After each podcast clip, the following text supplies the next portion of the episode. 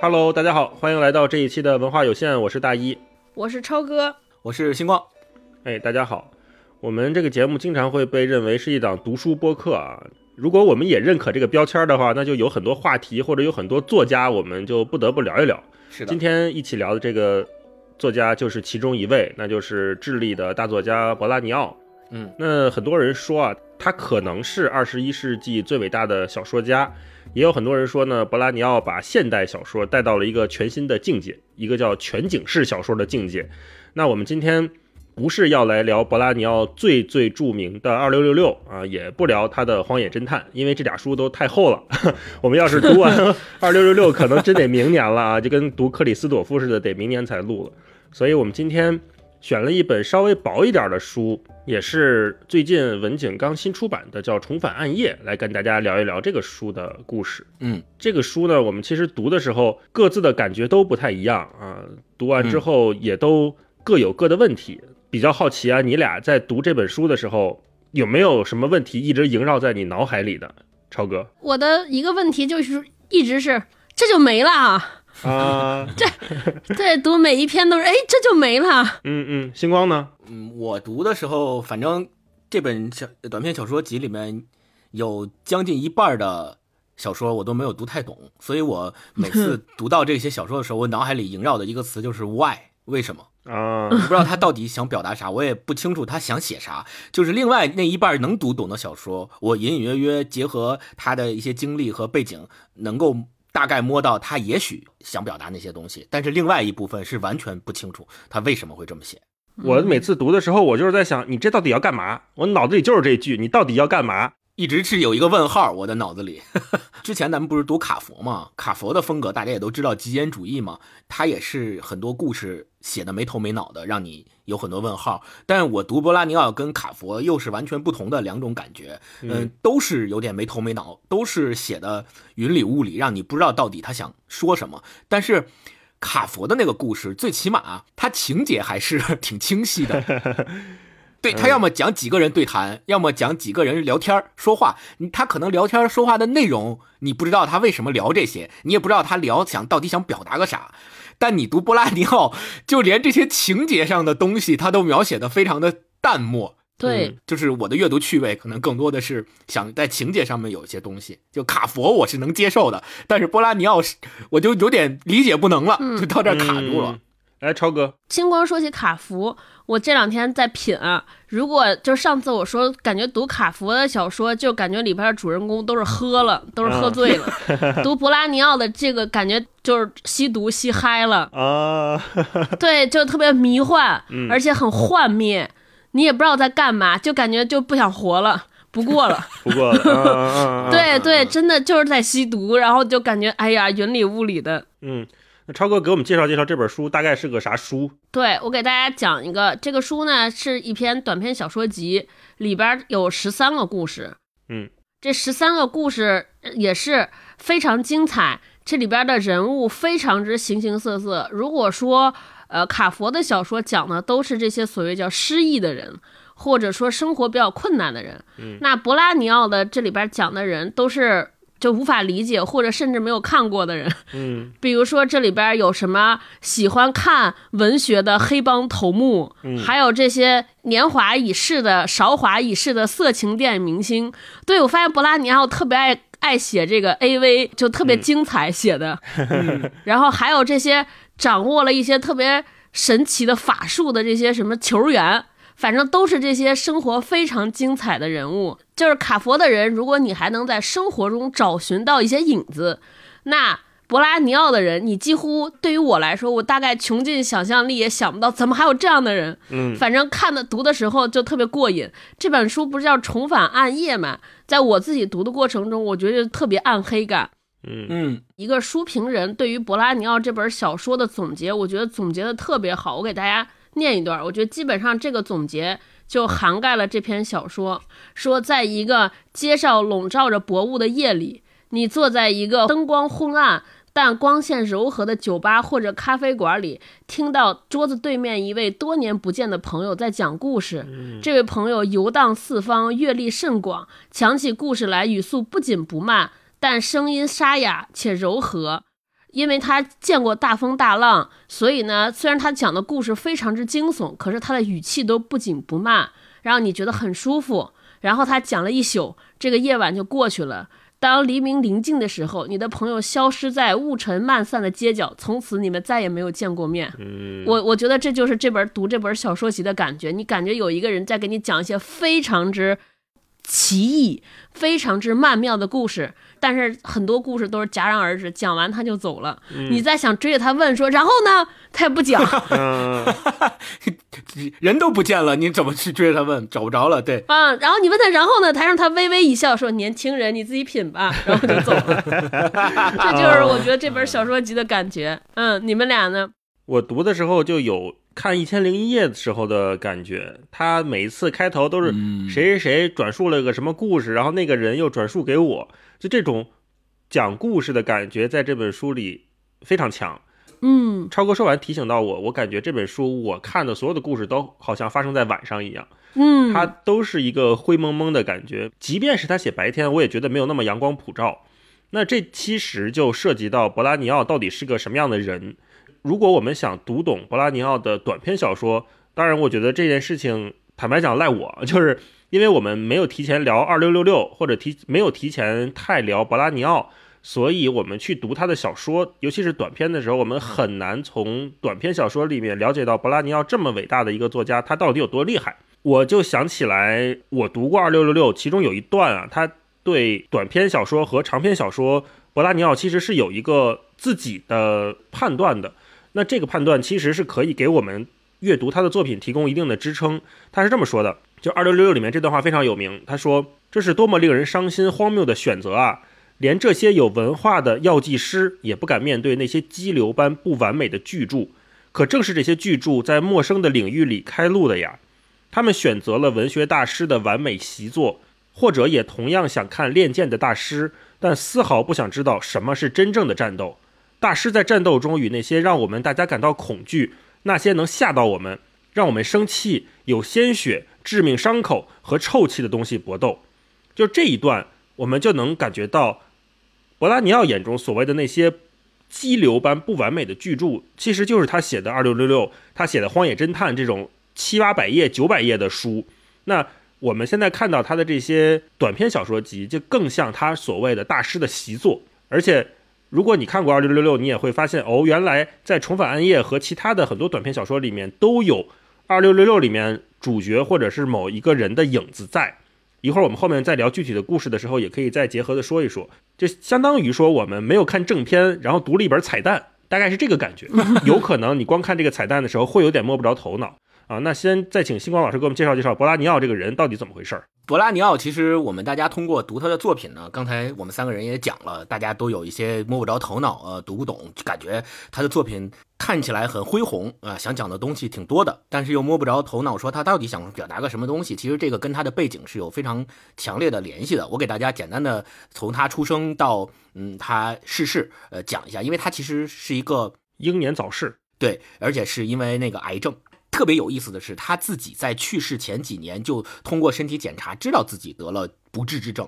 于是他在最后的那几年里，实际上他是带着自己的这个信念，就是我活不了几年了，然后来进行他的写作和文学创作的。波拉尼奥是呃一九五三年出生在智利的圣地亚哥，呃，他如他的作品里面所写到的那样，他小的时候是在智利的很多落后的小城镇度过了他的童年时代的。他父亲是一个。卡车司机，但是又是一个业余的拳击手。我们在这个短篇小说集里面可以看到，他描写拳击手和描写打拳的，都是应该来源于他的父亲。然后他的母亲是一个呃老师，是在学校教数学的老师。六八年的时候，也就是在他十五岁的时候，他就跟着他的爸爸和妈妈一起到了墨西哥。在七三年的时候，呃，他二十岁的时候，他就决定回到他的祖国智利。七三年是一个非常非常重要的年份。在这儿特别要说明的，为什么？因为七三年的九月十一号，在智利发生了特别有名的皮诺切特政变，相当于推翻了民主政权，成立了军政府。这个是对南美洲的历史、政治以及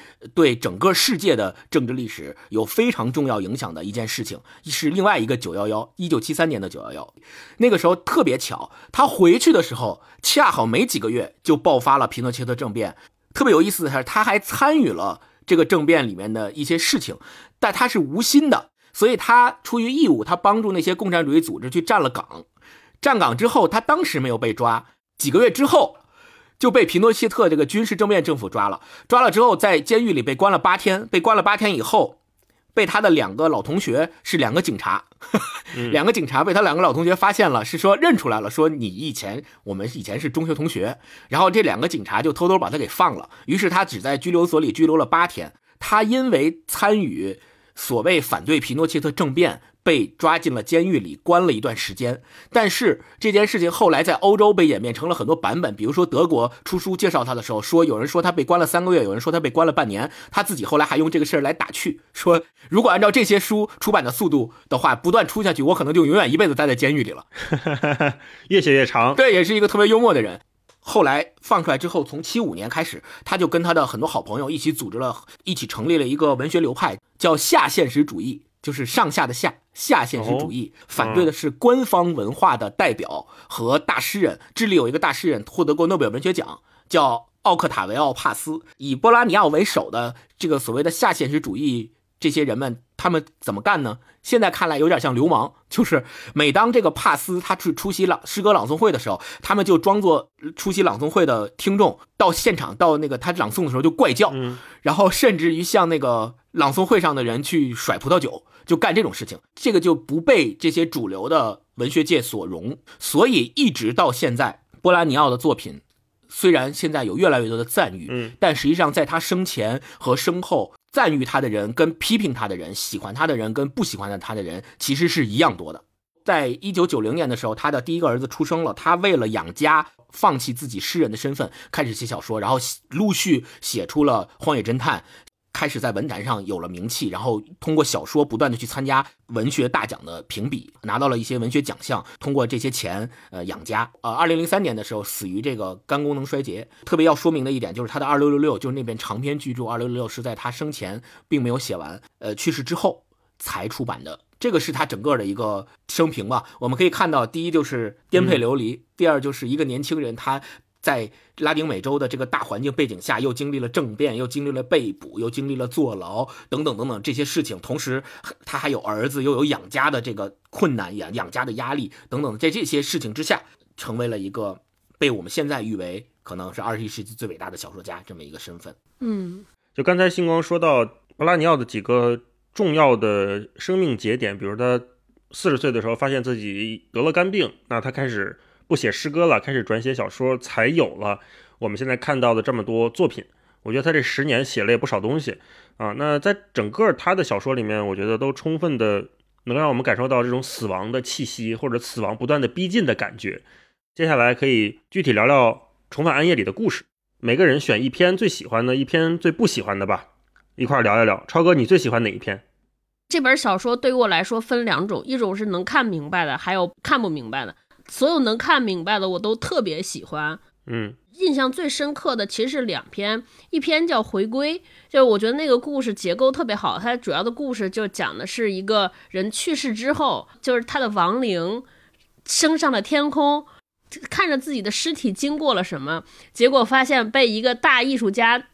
就是领到了家中，进行了一些特别猥琐的事情。就是那个大艺术家是一个恋尸癖，对。然后他们在那个房间里进行一系列交锋和交谈。我觉得这个故事特别有意思，特别妙。第二个印象特别深的，其实那篇名字我已经记不住了，但是那篇讲了应该是一个已经老去的男色情电影明星。那篇小说的名字就是以这个明星的名字命名的。看这篇小说的时候，还跟勾总交流过，我说你看。对吧？大家都看过这种 只有两三个人就能演完的电影，为什么人家就能把这个东西写得如此之美？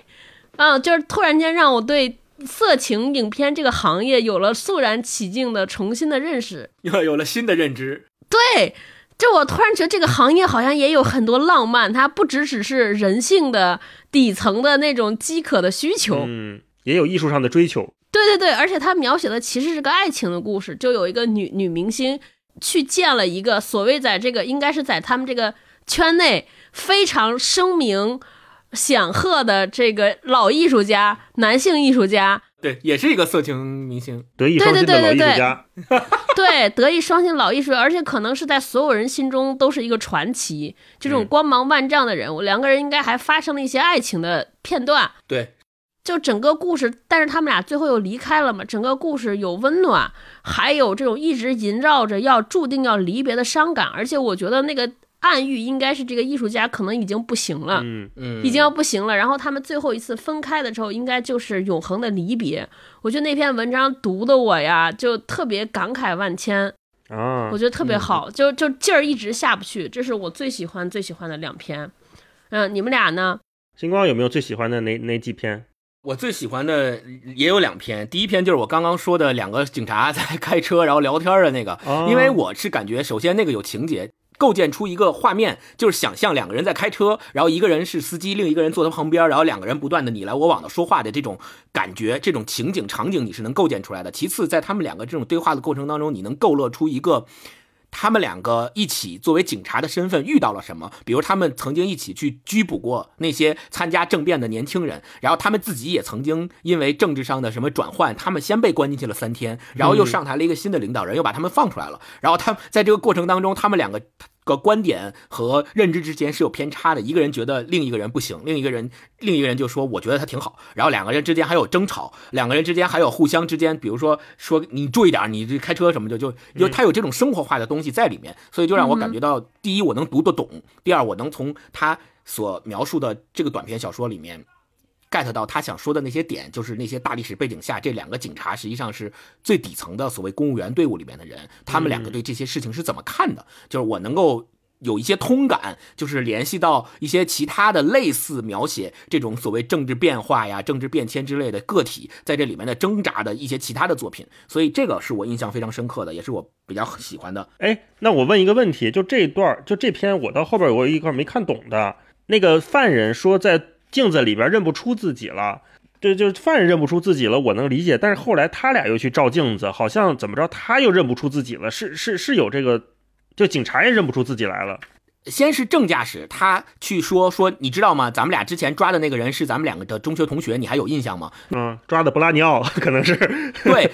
这两个人就开始谈那个被抓的那个同学，然后说我们俩都分别去跟那个同学见过面，并且跟他聊过天儿我是怎么跟他聊的？我跟他聊了些啥？然后最后那个副驾驶回忆了一下他跟那个狱卒之间的一个对话和聊天的过程，就是那个狱卒说我已经不是我了。嗯我理解的意思应该是说，他被抓了，经历过很多的，不管是拷打也好，反正很多的我们所能想象的那些事情之后，他觉得他自己从内到外都不像他自己了，他被折磨的已经不成人样了，或者是内心嗯深处已经对自己没有认知、没有认同了。我读到最后，甚至认为。这个副驾驶一起两个人去照镜子的过程，让这个副驾驶的警察也蓦然间发现他自己也不认识他自己。哦，啊，我是我是这个，我是读出了这个意思，就是一开始的时候，那两个警察觉得我是警察，你是囚犯，我抓了你，我就是做了我该做的事情，你就是做了错事。嗯但你又是我们俩的同学，我们两个，我们三个人其实成长的过程和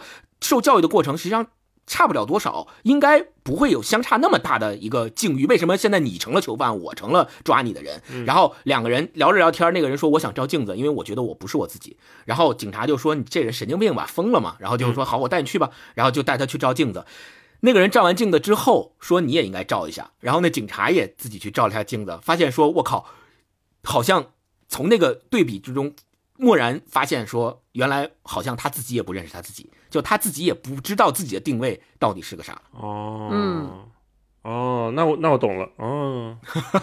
你还有最喜欢的是哪篇啊？我第二篇最喜欢的是比较短，这篇叫《又一个俄罗斯故事》。啊，对，就我特别喜欢这一篇的一个原因，跟大一老师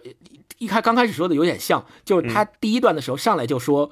一个人在跟另外一个友人讲述了一个故事，然后他又转述了这个故事。就是我看完这个故事之后的第一个通感，就是联系起之前在呃电影院公映的那个电影《波斯克》，哦，对对对，波斯语对课，波斯语课特别像，对，叫波斯语课。为什么呢？是因为这个片子里面也涉及到了语言，这个那个人被严刑拷打，说你到底是干嘛的？他其实是用德语说的是那个就骂人的话，说他妈的，但是他因为。嘴里充斥着已经被打出血了都，然后说的含糊不清的，让那个翻译以为他说的是艺术家，然后对然后结果结果那些人就因为这个词儿误认为他是一个搞艺术的人，所以就不拷打他了，最后啊竟然还把他放了，他就成为了那个。集中营里面唯一一个活着出去的战俘，其他人都死了，只有他活着出去，所以就是艺术救了他，但是他又不是一个艺术家。这种故事上的割裂和这种故事上的矛盾，就让我特别着着迷，而且这个故事能读懂，这个是 这个是最关键的因素。对对对，这是我最喜欢的两篇。大老师呢？我最喜欢的其中第一篇就是第一篇啊，就是叫雪的，雪，对，就是下雪的雪这一篇，这个就是刚才超哥前面讲的，就是一个爱文学的黑帮老大的故事。啊，对简单讲就是这个。就是我看这个的时候，我觉得特别黑色幽默。我就想，如果说嗯把这个东西拍成电影的话，它应该是一个特别有意思的故事。我想象可能就是两杆大烟枪，啊，对对对对，就那感觉，就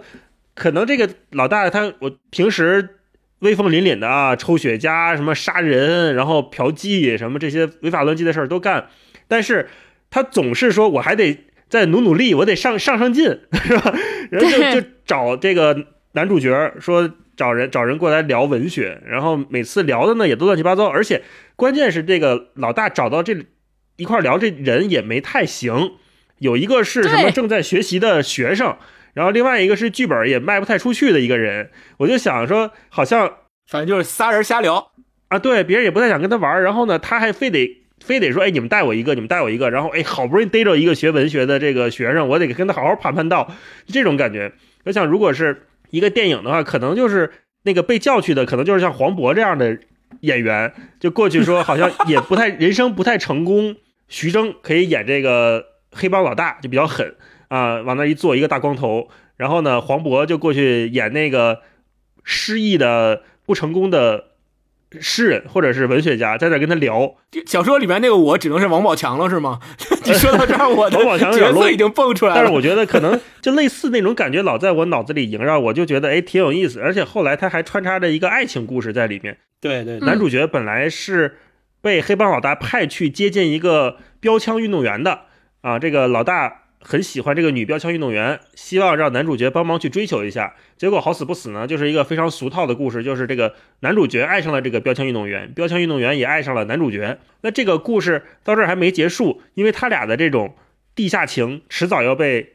老大知道。老大发现，对，那老大发现了之后，这件事就是一个毁天灭地的惨剧。但有一天晚上，老大非常生气的给他打电话，说：“那个你来我这儿一趟，我很不高兴。”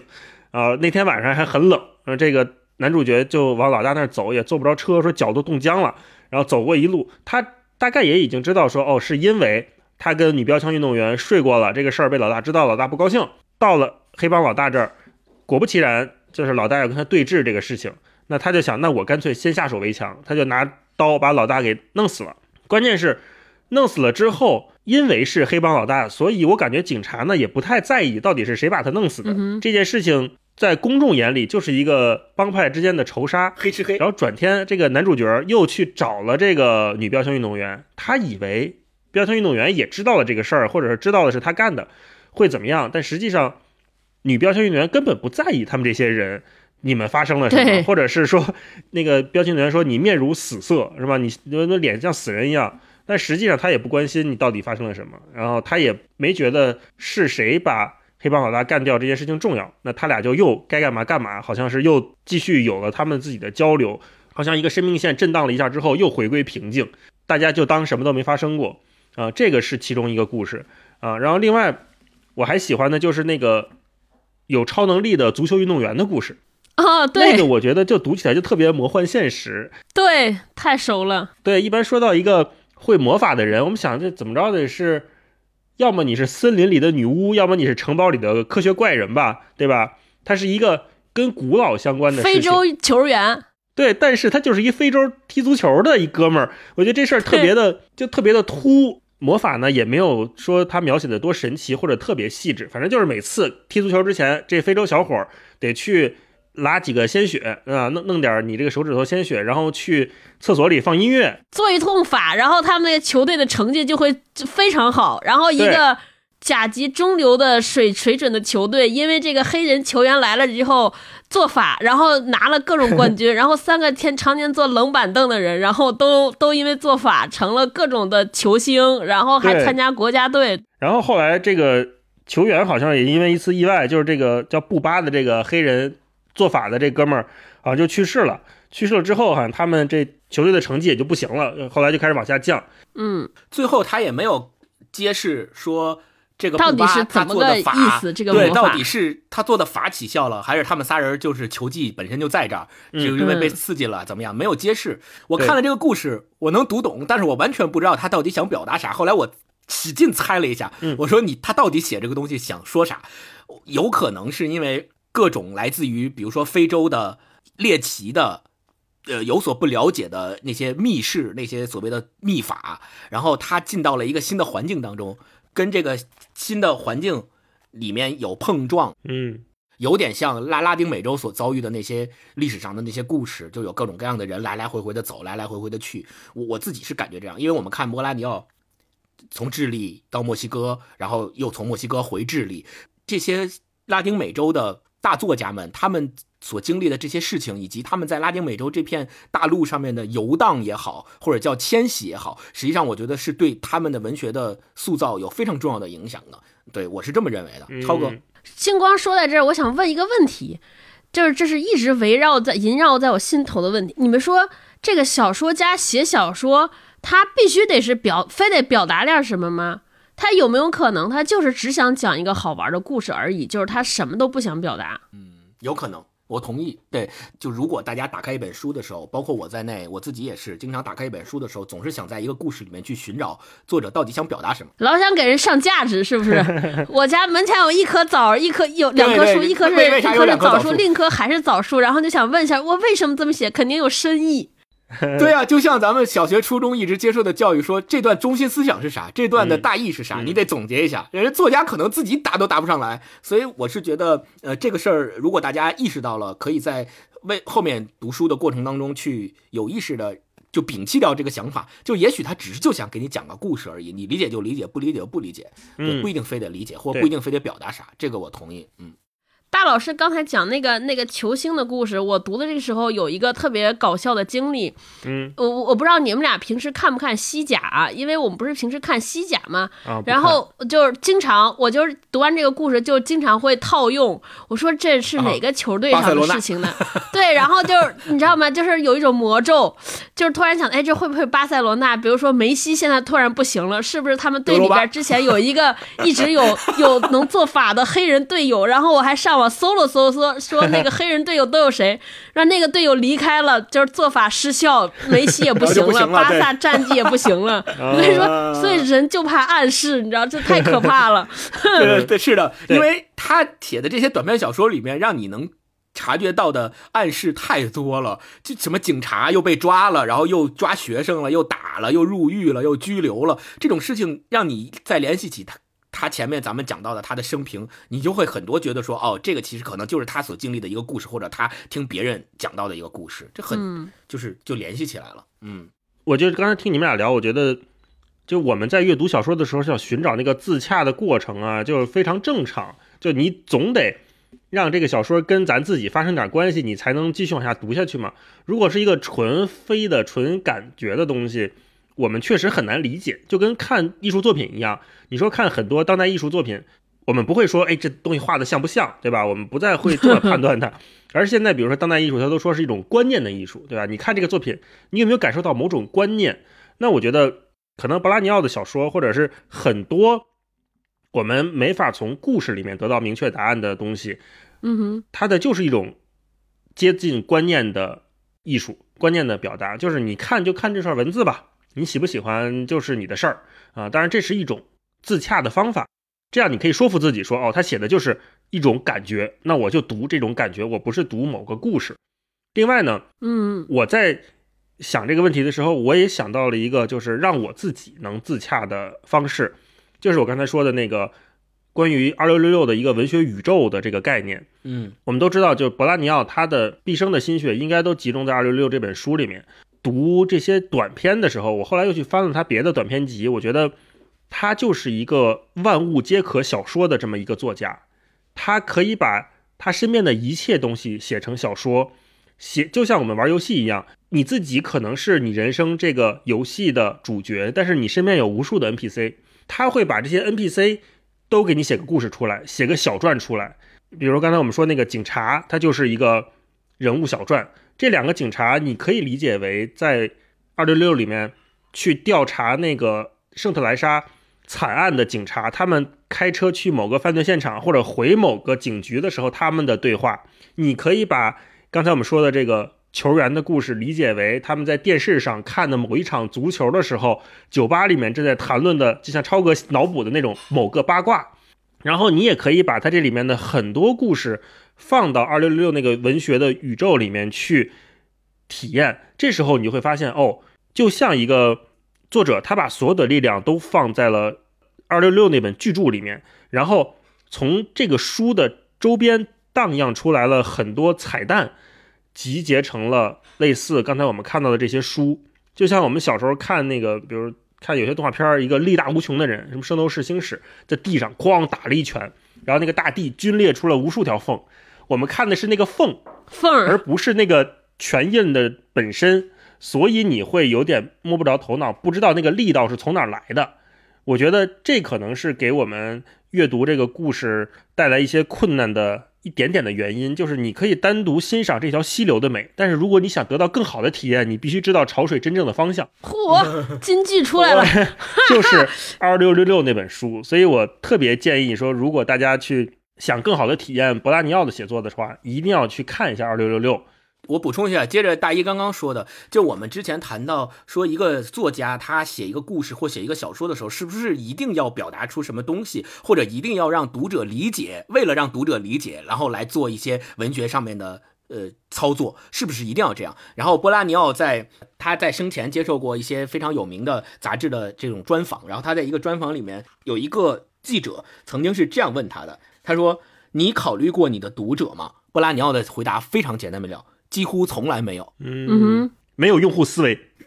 就从这儿就能看出来，他为什么能写出这样的小说来，就是因为他从来不考虑他的读者，就是他自己想写啥就写啥。接接着大一老师那个二六六六的那个呃说法，就曾经有人评价说，他的二六六六是一部什么样的小说呢？是他的一切作品在某种程度上。都是一封爱或告别的信签，献给死在拉丁美洲肮脏战争中的年轻人。这个肮脏战争是啥？肮脏战争指的就是在拉丁美洲，包括智利啊，刚才咱们提到的历次政变和社会运动当中不明不白的消失或死去的年轻人们，他们统称为肮脏战争。他写二六六六的野心更为宏大，为过去、现在和将来的逝者撰写一部验尸报告。我。这个评价非常的精准，因为他在二六六里面写到了很多，包括像华雷斯城啊，呃，暗杀这个妓女啊，杀过杀过很多女性，这些女性就不明不白的就死掉了。这些事情他描述的事无巨细，对，并且他的写法是什么？他会把警方的验尸报告直接呈现在他的小说里，就是这个女的死了，死状是什么样子的，哪儿被开膛破肚了，什么。怎么样去死掉的？这个验尸报告事无巨细的都呈现在他的小说里，让你看得毛骨悚然，就让觉得说都不忍直视。这个是他这个小说非常鲜明的风格。嗯，对，直面死亡那一大篇章吧，也是整个二六六里面最考验读者的一部分，因为它没有故事，没有剧情，它就是在冷漠的堆砌死亡。对对对，看着非常的不舒服，但是你又不得不看下去，好像这一切又就是必然的发生着，而且它是真的。啊，就他是真的啊，他写这些不是小说的手法，不是说他塑造了一个华雷斯城，然后这个城里面这些女的不断的被杀，然后有凶手什么的，然后有侦探去看这些人到底是干嘛的，怎么死的，不是他的取材是真的，真的是在拉丁美洲有过那样一段时期，有有过很多的女性就这样被杀害了，被随意抛尸在路边，这些事儿都是真的。他的这些取材是啥呢？是一个他的记者朋友去调查发生在。这个城市里面的这些死去的女性，这个记者他拿到了警方的验尸报告，所以他在小说里面写的这些东西就是真的。嗯，就每一个死者都是真的。哦，就当你读到这儿的时候，你会感觉到，就他已经模糊了小说和现实之间的界限，我觉得这个是他非常非常厉害和非常非常伟大的一点。他写这些作品，不管是写政变、写这些年轻人、写这些消失的人、写这些被杀害的人也好，都是直面死亡、直面这些非常惨的东西。所以重返暗夜嘛，对吧？这本书的书名我觉得也非常恰如其分。那我们关于这本书差不多就先聊这些。博拉尼奥这个人，他的人生最后是从四十岁开始，我觉得是有一个剧烈的转变的。一个就是他知道了他自己将不久于人世，或者是他知道自己得了肝病，那他就不写诗了，开始写小说。你们觉得诗和小说这两种文学载体，它真的是有一个年龄上的分段嘛？比如说他生命旺盛的时候就会想写诗。他知道自己不久于人世的时候，就会想写小说，或者是想留下小说，会有这样的感觉吗？超哥，是不是什么时候写小说？我不知道。我觉得诗必须得是精力旺盛的时候写。我这两天，我 前段时间不是特别迷恋诗嘛，还在极客上让大家给我推荐诗集，然后我买了各种孩子的诗集看。我当时看完觉得，就是写诗必须得是能量密度特别大的人才能写出来，包括像 普希金啊这些，就是他的心中有一团熊熊燃烧的大火喷发。因为我感觉写诗，在我看来，它其实都是在写情绪，就小说它其实在写故事，就还有一些理性的成分在。我觉得诗歌完全就是在抒发情感、抒发热情，在挥洒。所以，如果能量密度不够的话，我觉得即便写哀伤的诗，它也是需要能力值的。嗯嗯。而人生往往在年龄大的时候，可能这个能量密度就不会很高，所以我感觉可能就不太能写诗。嗯，就写诗真的是，我当时看的时候，我觉得孩子，我看完之后有一个特别不好的感觉，我说，哎。当当时看他写的诗的时候，就感觉这个人可能会英年早逝，因为就感觉好像他已经把他所有的激情都在写诗这件事情上都用光了。我就甚至觉得他在现实生活中会不会就太无聊了，就至此之后过于无聊，已经没有什么情感能够感受他。就是能够再感染他了，所以他就只能选择走上绝路。嗯，这是我的感觉，我不知道你们俩。星光呢？这个问题其实布拉尼奥自己在接受访谈的时候，其实有过设计。他他还真的回答过，有那个记者问他：“你怀疑过靠当职业作家来谋生吗？”啊，然后他是这么回答的：“他说。”事实上，我在做其他工作，经济方面的疑虑有许多年了。这之前咱们也说过，他为了养家嘛，才后来写小说。嗯，他说一直是经济方面，而不是从来不是职业方面。就是他写小说，可以认为就一直是因为钱的原因才写小说。他说二十岁的时候让我感兴趣的不是写诗，因为我那时也写诗（括号实际上我那时只写诗）。嗯，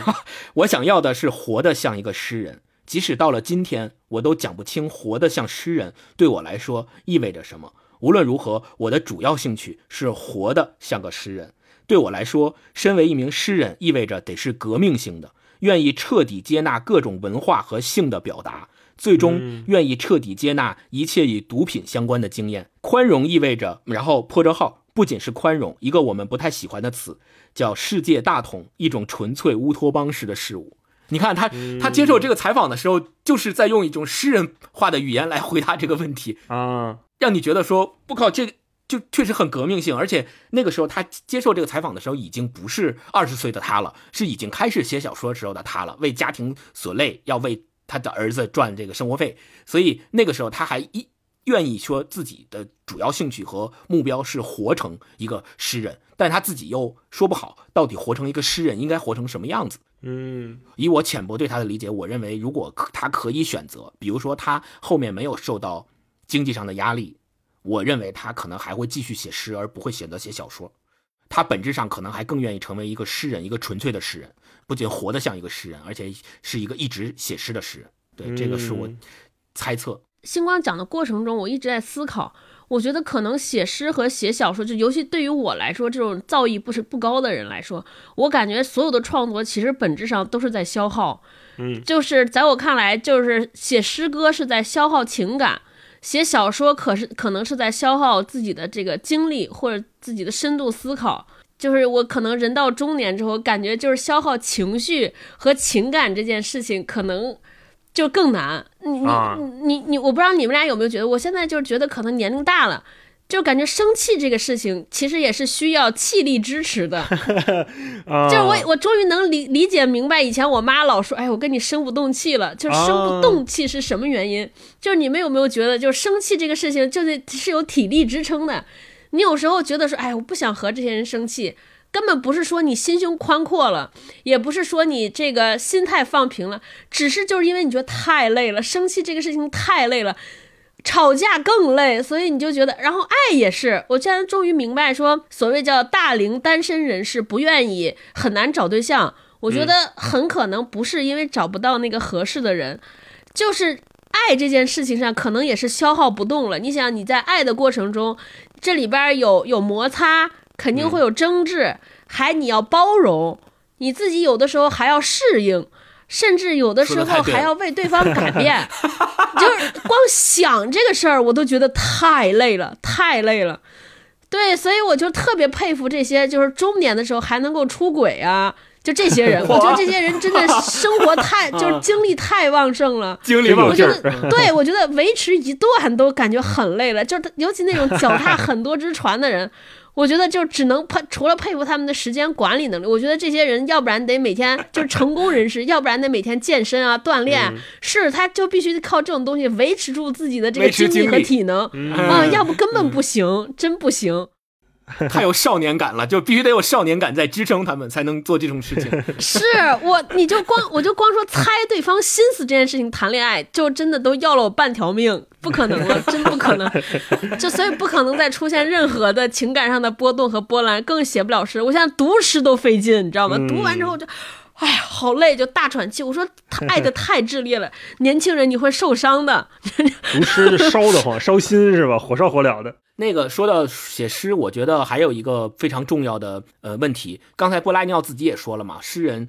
活得像一个诗人，一定是革命性的。我理解他这儿所说的革命性，应该就是包含有反抗，包含有不服从，包含有对这个社会的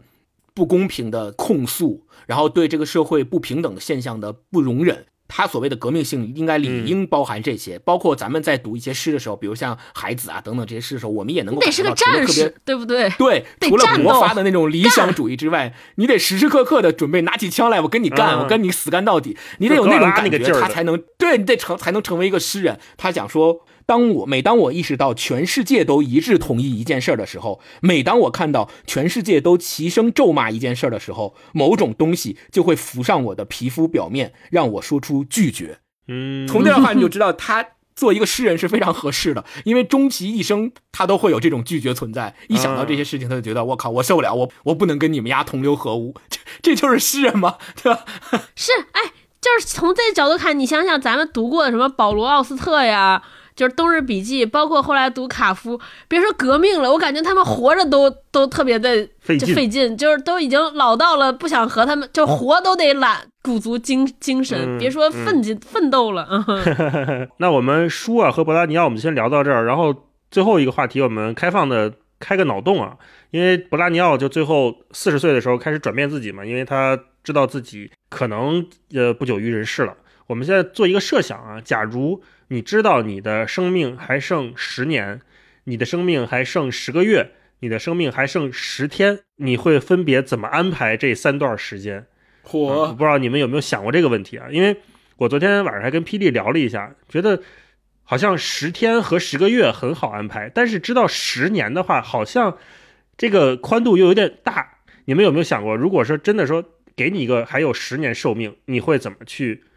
安排接下来的人生？超哥，你有没有想过这问题？我昨天想来着，十年十天，还有十个小时，也许都不是假；十个月，也许都不是假设啊。就是我不知道你们看没看过那个，就是日本有一个特别厉害的漫画，就特别风靡。它假设一个鳄鱼一百天以后要死，对，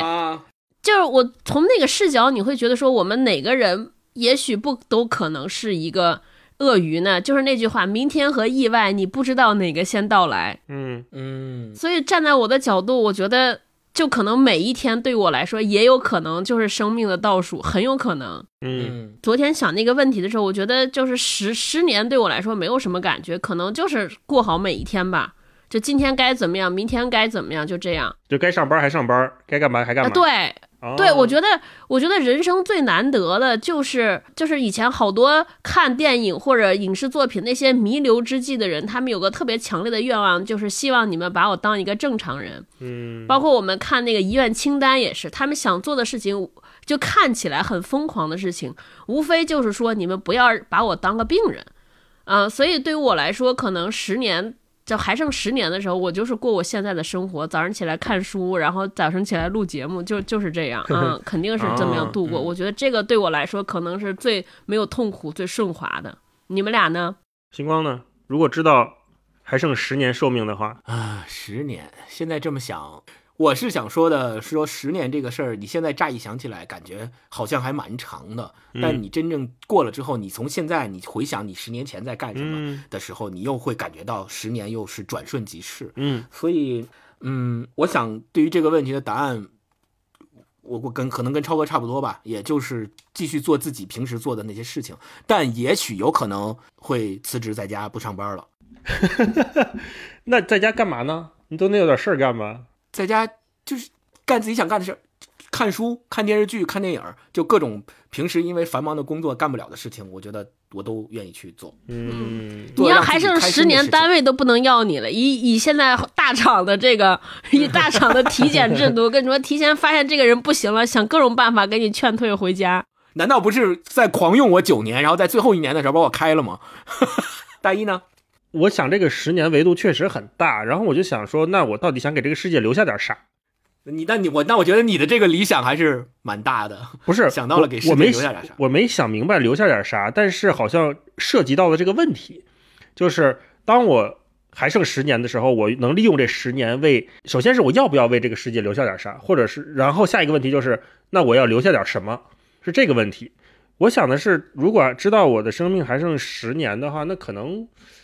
我也就不上班了，我可能就跟霹雳 去嗯，自驾旅行啊、想看看这个世界。啊那录音笔呢也带着，就是每周咱们还该录录啊、那就是留下文化有限。对留下一期，到时候等我不在了就你俩录。我去，嗯我说为什么要选择自驾呢？就是因为我觉得很多时间啊，我觉得在路上的时间其实是很美妙的。对的，开车，比如上次跟超哥还有勾总我们一块去新疆、去杭州开车，我觉得那个是一个特别好的旅行的过程。嗯而且我个人也很喜欢开车在路上的那种感觉。平时没有时间嘛，我一直说想开车能走一趟西藏、进藏，开看看看他们那个藏区啊，看看什么牦牛啊，看看雪山呐、一直没有时间。你想，咱们平时年假算上年假，就算有七天，你再加上一个周末什么的，可能也就俩两周吧，撑死了两周。但是这你你又不舍得这么用，然后呢，你还得跟朋友凑时间，对吧？这好像这个计划我已经想了很多年都没有实现成了。我想，如果说真的就说最后还剩十年，那我起码先把这事儿干了，然后就开着车先把中国用两年环游一下，或者是三年环游一下中国啊，把房子卖了不要了，然后就去国外玩。可以可以最后，然后在路上我也要吃得好、睡得好，然后玩得好把这个全世界的美食都体验一遍，最后就了无遗憾的离开这个世界，我觉得就挺好。啊。对对，那你那这样，我把我爸名，我我把我爸微信推，你跟我爸加个微信。我爸老爱开车了，根本用去西藏根本用不了这么长时间。我爸拉着你，那可是，他们从内蒙开到海南 才用四天。我跟你说，那这样，那下一个问题就是，如果还剩十个月的话，你会怎么安排？星光先说吧。嗯，还剩十个月，我这个一下感觉到了死亡的气息扑面而来。你看，不到一年了吗？还剩十个月的时候，我跟大一老师的这个答案挺像的，就我会尽量的跟父母什么的在一起，然后跟他们一起出去旅游什么的，嗯，就跟他们一起出去玩，然后嗯过一个我已经离开这个世界了，然后但是呢，我的亲人们还在的情况下，他们回忆起来，依旧让他们感觉到快乐和幸福的十个月，就是怎么样能够达到这个目的，我就怎么去过这十个月。那还找对象吗？我我刚才我刚才曾经设想过这个事儿，我可能十个月用超哥刚刚说的那个，可能精力有点不够。三十年都没找着，十个月更不够了。我跟你说，那个 但是很多那个电影都发生在这十个月，你看看那个送你一朵小红花什么的，都是临终了是吧？突然有一个真爱降临，嗯，那也是一段刻骨铭心的爱呢。我我可能会用现代科技的手段去什么捐个精子之类的吧，可能十个月不够生个孩子呀。超哥呢？啊，十个月那我肯定就是陪着铁锤，然后铁锤想干嘛我就陪着他干，他想让妈妈带他干嘛我就陪他陪他干一圈儿，然后好好的，然后给他讲讲，用十个月的时间告诉他妈妈不在了，这个世这个世界他该怎么走吧，大概就这样。那你现在是觉得很多时候你是没有陪好他吗？是，就我觉得现在就不需要我陪，就两三岁的时候，我正好是希望他开始要独立面，因为马上三岁上幼儿园了嘛，所以我现在刻意的就是要让他一个人待着，一个人去适应这个社会，对吧？因为嗯，从三岁开始去幼儿园的那一刹那，他都要得一个人独自的去生活了，不能老让妈妈陪着啊。嗯，但是那个时间，如果要是要离开这个世界了，我可能就是在关怀临终关怀一下。大老师呢？我想过这个问题，我想如果还剩十个月的话，我突然意识到，我接下来的每一个纪念日或者是节日都只剩最后一次了。嗯嗯，在这个情况下，我可能就是会把每一个关键的日期都把它好好安排一下。仪式感，比如说，我想现在现在是五月份嘛，那我可能只能再过最后一个春节啊、然后可能能再陪我爸我妈各自过他们各自的一个生生日，然后能跟霹雳再过一个圣诞节，然后过各自的生日、纪念日什么的。可能每一个这个节日，我都会为嗯，我在意的人去好好准备一份礼物，跟他们一起吃顿饭，好好陪陪他们，大概是这样。嗯然后我就要开，就我要就是坐飞机出去旅行了，因为时间不够我自驾了，我就要把房子卖了，把家当变卖了之后，买一个什么环球的机票，就跟霹雳出去旅行去。到了这个关键节点需要回国呢，就哎呀，但是现在回不了国了，这很遗憾，只能在国内飞了。需要需要回来陪家人过的话，就回来陪家人过。如果爸妈什么的愿意跟我们一块儿出去玩儿，我们就一块儿出去玩儿。反正我觉得，我突然意识到，现在你拥有的这些东西好像就没那么重要了。嗯哼重要的就是你怎么把你接下来的经历和你的未尽的事情嗯做好。昨天我跟霹雳聊这个问题，他还说了一个让我特感动的，他说，嗯如果还剩，就知道。当我们俩都知道，比如说彼此还剩多长时间的时候，那可能另外一个人就陪着他一起吃安眠药，到时候一块儿走。哇哇，哇，这个也挺好，因为万一你说真的像我们看很多文艺作品一样，就是你死了之后，你到另外一个世界，那俩人进度一样，我觉得这事儿也挺好，对吧？我刚才想十个月的时候有一个事儿落落了说，我之前想过，嗯我可能会用十个月的时间，就给每一个人写一本小书吧。就是比如，说，我会给铁锤站在妈妈的角度写一个长信，就是比如说，我大概会想起一些他可能会特别想念我的瞬间，比如说他哦难过的时候，甚至比如说他结婚的时候，他有孩子的时候，可能这些瞬间他会哦想起我我可能会给他写一封信，或者写一个什么，让他在这些瞬间的时候打开看看，感觉妈妈和他一直都在。啊比，如说，也给勾总留点什么吧，嗯，就可能结婚纪念日啊，或者到我的生日啊，或者到什么的时候，或者等他年龄大了的时候，或者他遇到喜欢的其他的小老老太太，在犹豫要不要再找一个的时候，对，打开我给他写的这些锦囊，看看我是怎么和他说的。对，啊我觉得就是让有一哦种，我反正觉得我的离开可能会让这些习惯了和我在一起的人会很难过，嗯所以我可能尽量营造，用花十个月的时间，尽量营造一些什么东西，让他们觉得我还在，可能让铁锤觉得我妈就是出出差去了，嗯，或者让勾总觉得说我媳妇儿出去玩儿去了。或者我爸我妈觉得是什么，但是不能让他们觉得可能我永远都不在了这种伤痛感，所以我尽量做一些东西来弥补他们说，哎，我的东西时常在，比如说可以听听我的播客啊，然后看看我留的这些视频啊，看看我写的这些东西啊，啊，我觉得说啊还能跟我一直在，我就是这么想的，嗯好，那最后一个维度就是更短了，就剩还是剩十天。如果你的生命还剩十天，你会选择怎么度过？我先说吧，这个因为剩十天，我觉得还比较好安排，因为你这个这就没确实没多长时间了。先用一天，我把工作大半天吧，把工作安排了，这事儿还得处理一下哇，。你剩十年的时候都辞职卖房了，还剩十还剩十还要还有还有工作十个小，时还有十天还有十天还不及了要安排工，作，太棒了！是真的，我觉得剩十天，我真得把工作交代一下。道长听到这儿，满脸满脸泪花。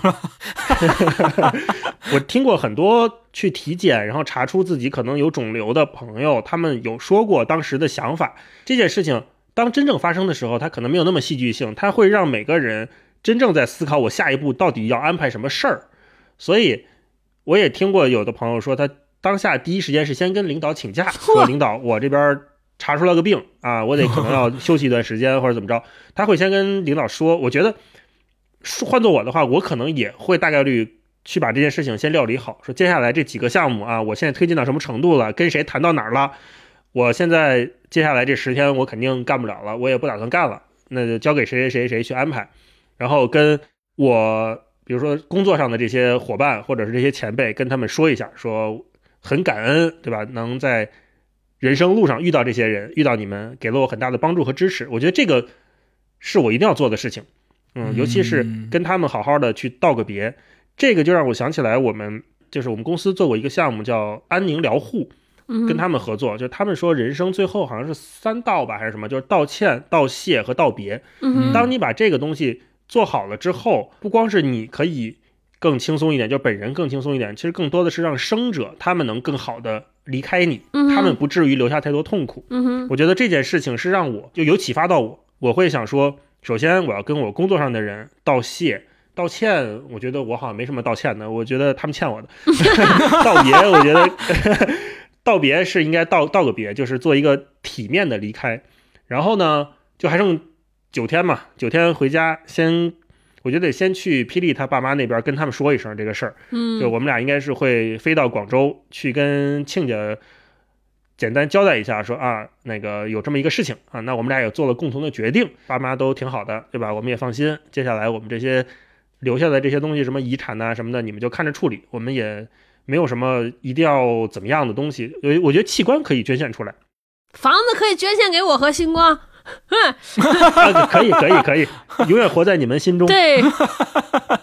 当然，如果说这个父母们现在听到了我这段，不要担心，不要不要着急啊，我们只是一个非常愉快的假设。对对对对对。然后从广州回来之后，可能我就会主要陪我爸妈吧，啊，就我们可能会在我爸妈这边，但是哎呦不行，霹雳要跟我一起。一起走，该该买药了，什么时候买药？对，那还是得把两家父母接到一块儿，就大家一块儿好好吃吃饭呢，看看电影、逛公园什么的。我觉得这事儿，当你想到这件事情要真实发生的时候，你要安排的事情蛮多的，对不对？我觉得，哎，有可能，要不然就把我们两家父母拉到一个民宿里边一块儿住着，大家山清水秀、鸟语花香，对吧？那最后一块儿吃点好的，可能也来不及出去太远的地儿旅游了，就跟爸妈把这些事情交交代好，最后一定要跟他们把这个。道歉、道谢和道别做好，跟他们感谢一下这么多年的养育之恩。道个歉呢，就是想想有没有什么自己做的不到的地方啊，让爸妈照顾好自己。道别呢，就是说那我们走了，你们也要好好生活。我觉得应该做这个。嗯，那至于录视频，因为我们俩现在没孩子，所以好像没有什么要给谁留的视频。但是我觉得未来的科技如果发达到能从这个语音里面。重新复制一个人或者复制一个 AI 出来的话，我也不需要再单独录音了，就让这些未来的科技技术把咱们这些播客过一遍，应该就能生成一个智能的我，就是呃大一大一，然后智能音箱就响了，嘿，我在呢，这样跟他们聊天，黑镜，嗯，有点像，大概是会这么这么安排这些，嗯，你看，真的到十天就会很细了。星光，你会怎么安排？嗯，我我觉得如果还剩十天的话，我我我确实没有像大一想的那么细致，嗯，但是我觉得他说的启发了我，就是关于道别、道谢、道歉这三件事儿，还是要围绕这三件事做吧，就是要跟自己的特别在乎的，尤其是亲人还有朋友们，好好的道个别，告诉他们，对吧？不要伤心。然后如果以后想我的话，可以怎么做？比如说听听文化有限啊，对，或者是。给他们留一些呃，能够想起我念想的东西吧。啊，我觉得能做的也就这些了。然后自己，就就像上次咱们聊过的，希望自己去世的时候，离开这个世界的时候，呃，是一个什么样的场景？我还是希望，嗯，在离开这个世界的时候，嗯，身边能有朋友、家人的陪伴吧。然后在平静中离开。而不是说，嗯，特别折腾啊，什么就大家都特别喧嚣啊，呃，就不太好，因为你都已经要离开这个世界了。我觉得还是大家愿意陪着你在一起，然后在一个其就也不能说其乐融融吧，就是在一个平静而又平淡的一个环境和场景中就离开这个世界，我就觉得是最好的。超哥呢？我跟你说，很多听友往拉进度条听到这的时候，就以为是清明节节目，哈，清明节专题的节目延后播放了，这是什么节目？我剩了十天的时候，我想了，我大概会干两件事。第一，就是跟我之前人生前半生所有喜欢过但是没敢说的人，就是一通表白。嗯，然后再向所有就是特别讨厌但是一直没有勇气说的人，就是挨个打电话，各种各种方式告诉他我其实有多讨厌他。就是说各种难听的话，就是然后呢，然后就是跟这个世界断联，然后把所有我喜欢的人，还也喜欢我的朋友们聚在一块儿，然后大家每天夜夜笙歌，醉生梦死。就跟我上次不是说怎么离开这个世界，就一边喝酒一边和最好最好的朋友们在一起，就可能接下来四五天就是每天喝酒睡觉，然后聊天快乐，干所有一切极尽所能的快乐。嗯，我就想这么离开，可能三天的时间把我这些喜欢的人和不喜欢的人都都说一遍，剩下七天的时间就是每天喝酒吧。喝酒睡去，喝酒睡去，在狂欢中结束我这一生。那行，那我们这个话题也聊完了，有沉重的，也有轻松的啊。对，这个清明节的专题过了，错峰更新那一期清明节的。好，那最后吧，有没有例行推荐？关于今天的讨论，有没有什么推荐的作品？星光，为了准备这一期的那个重返暗夜嘛，然后我我之前买过一套。叫做最后的访谈的那个一系列的书，他访谈的都是这些大作家，然后他集结的都是在这些作家生前接受过的一些非常有名的国外杂志的专访，其中有一本就是专门写波拉尼奥的，然后这本书封面也非常好看，对，然后我。为了准备这期节目，我是把这本书好好的读了一遍。我觉得里边的很多东西特别有助于理解，帮助你去从侧面去理解波拉尼奥的作品，以及他为什么会写这样的作品，包括他的长篇小说和我们读的《重返暗夜》这本短篇小说集，我觉得特别有帮助。所以你也能够了解到波拉尼奥是一个什么样的人，他在生活中他对很多问题是怎么看待的。我就推荐这本书吧，就是《最后的访谈》这个系列里面波拉尼奥的这本。最后就是特别想说的一点，他在去世前接受的最后一次杂志的专访里面的最后一个问题，记者是这么问的：“他说，你承认自己活着吗？”这个问题跟咱们刚才探讨的其实有点关联。波拉尼奥是这么回答的：“他说，好吧，我继续生活、阅读、写作、看电影，正如阿图罗·普拉特就埃斯梅拉达自杀事件所说的，我还活着的时候，这面旗帜。”不会降下。嗯，大老师呢？那我推荐二六六六吧。就像我刚才前面频繁提到的，就这本书应该是，我觉得每个人都应该去试着读一下的一本书。嗯哼，有两千六二六百六十六页，所以叫二六六六。没有，当然二六六这个数字也是一个谜，很多人在猜测会从博拉尼奥的各种作品里面找蛛丝马迹，说二六六六到底是一个什么。但博拉尼奥本人并没有明确去回应这个。这个书大概有八百多页，快九百页，七十多万字。我最后跟大家分享，就是这本书的译者叫赵德明老师，他这个译后记一段写二六六六的。他说，二六六六揭示的意义在于，自从上个世纪九十年代全球发生一系列重大政治和社会事件后，二十一世纪初又发生了九幺幺事件和全球范围的经济危机。拉美少数知识分子在进行反思，反思的过程中，罗贝托·布拉尼奥。超越了简单的意识形态思维方式，从人性的表现和变化观察社会问题，因而有了二六六六的问世。他在书中流露出一种淡淡的哀愁，因为他看不见解决人性恶膨胀的出路。其实，从中国古人关于人性善还是人性恶的争论中可以看出，只要人类存在，这个为己还是为他的矛盾就会永远存在。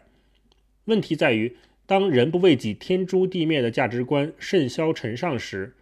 人类应该有所警惕和找出应对的措施，努力避免人类的自相残杀和毁灭。或许这就是二六六六的创作初衷吧。嗯哼，就跟大家分享这一段。超哥有没有什么推荐的？我推荐一本书吧，是马尔克斯写的《迷宫中的将军》。马尔克斯也是这个南美文学的人物嘛。然后《迷宫中的将军》他其实也是写了一次，就是一次别离。他解。这个将军其实就是玻利瓦尔，他讲的是玻利瓦尔生前最后一趟游行，就是坐在船上，因为他们那个国家有一条特别庞大的，类似于像中国长江这样的河，就大家就可以想象成说，玻利瓦尔在临走之前沿着长江再走一遍，然后有一个人跟在他身边记录了他这一趟行程。推荐他的理由，首先是因为他文字非常优美，而且和大家想的《百年孤独》不一样呢，就是这是一个特别小的故事，故事情节很简单，同时语言很优美，很好读。另外呢，就是我们看到了英雄末路和英雄迟暮的最后一面，特别好。大家都知道这些，我们听到的从历史课本学过的，都是这些光芒万丈的人物在如何辉煌，如何挥斥方遒，改变历史。但是，这是这是一本书，在特别近距离之处写一个人即将走离开这个世界的时候，而且像这样伟大的人物的背后的那种落寞、无奈、背叛，呃，我觉得整个这个冲突感和感觉给我特别好的。呃，印象我给大家念一段，里边有一段话，啊，就讲他离开的时候，玻利瓦尔和这个爱情的态度。他说，他像所有别的女人那样走了，他是女字旁的他啊，他像所有别的女人那样走了。许多女人卷进他的生活，不少只是短短几小时，但他从没有对任何一个表示过要他们留下来的意思。他迫切需要情爱的时候，不顾一切的把他们弄到手，一旦满足之后。他只限于在幻想中继续怀念他们，在远方给他们写热情冲动的信，捎去贵重的礼物，表明没有忘记他们。但他不让自己的生活受到丝毫牵连。他的情感与其说是爱，还不如说是虚荣。这是玻利瓦尔对于他其中一个情人或者对于爱情的态度。你看完那个书之后，就觉得说，所谓这些英雄也好，或者这些历史人物也好，其实他成为那个改变历史的人，并不是故意为之。他跟大多数的普通人一样，也有脆弱，也有犹豫，可能是外界环境推动了他，在各种偶然的机缘巧合之下，让他成为了那样一个人。对，所以呢，就你会看到好多伟人最后的命运很不相同。那像玻利瓦尔这样一个，就是这种忧郁的，就是情绪非常用我们现在话说非常情绪化的一个人，成为伟人的原因，大家看完那个书就知道，你会觉得特别感慨。就是对于人生、对于命运的命运、命运际遇的一种感慨，我觉得还挺好看的，大家可以看一看。说到这儿，这期节目文景也给我们准备了一些礼物送给听众，有《荒野侦探二六六六》，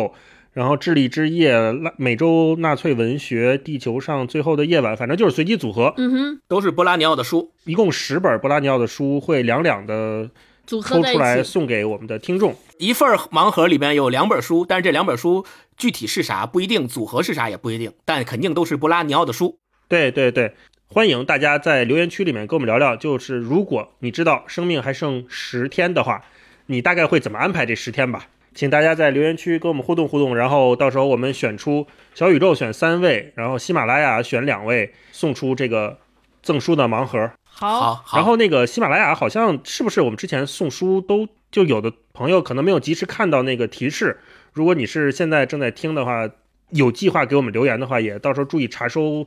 星光老师给你发的小私信啊，要不然别就错过了礼品。好呗，那我们今天就聊到这里。好，行，跟大家说再见，拜拜。嗯，祝大家阅读愉快，阅读愉快，拜拜拜拜拜拜拜。这期节目完了之后，评论区会不会更像清明节了？假如生命还有十天，太难过了。